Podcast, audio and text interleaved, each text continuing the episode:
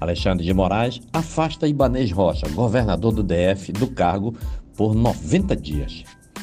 O ministro Alexandre de Moraes do Supremo Tribunal Federal afastou o governador do Distrito Federal, Ibanês Rocha, por 90 dias.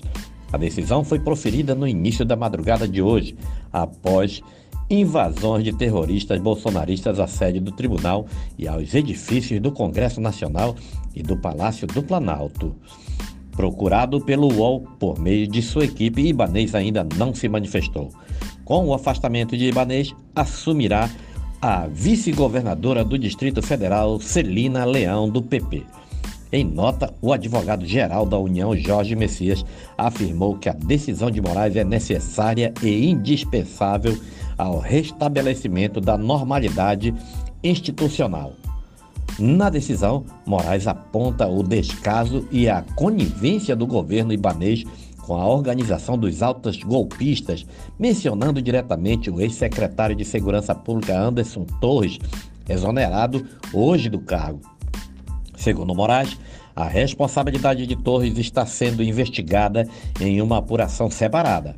Para ele, o descaso e conivência de Torres com qualquer planejamento que garantisse a segurança e a ordem no Distrito Federal só não foi mais assintosa do que a conduta dolosamente omissiva do governador do Distrito Federal, Ibanês Rocha. Ibanês, escreveu Moraes, não só deu declarações públicas defendendo uma falsa livre manifestação política em Brasília, mesmo sabedor por todas as redes que ataques às instituições e seus membros seriam realizados, como também ignorou todos os apelos das autoridades para a realização de um plano de segurança semelhante aos realizados nos últimos dois anos, em 7 de setembro, em especial com a proibição de ingresso na esplanada dos ministérios pelos criminosos terroristas, tendo liberado o amplo acesso.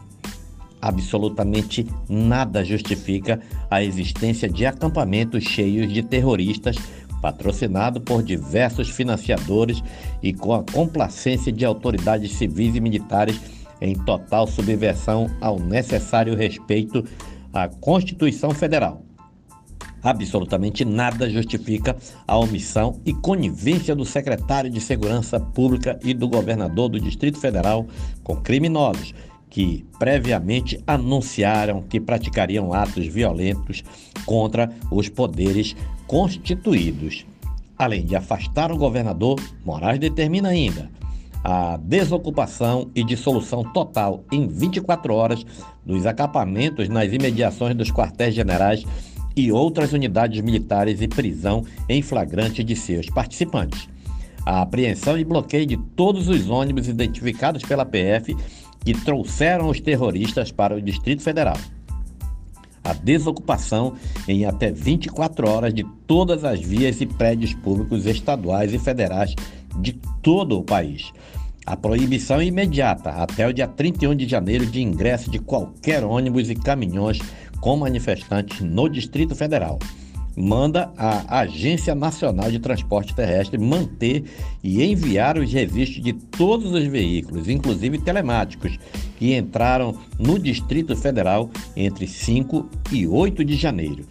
Manda a PF obter todas as câmeras de segurança do Distrito Federal que possam auxiliar na identificação dos terroristas e obter, junto a hotéis e hospedarias, a listas e identificação de manifestantes que chegaram a Brasília desde quinta-feira passada. Requisite ao TSE que utilize o acesso a dados de identificação civil mantidos no tribunal para contribuir na identificação e localização dos envolvidos nos atos terroristas manda o Facebook, TikTok e Twitter bloquearem cerca de 18 perfis nas redes sociais. Na decisão, Moraes classifica as invasões às sedes dos três poderes como ataques terroristas à democracia e às instituições e diz que os envolvidos serão responsabilizados, assim como financiadores e organizadores dos atos.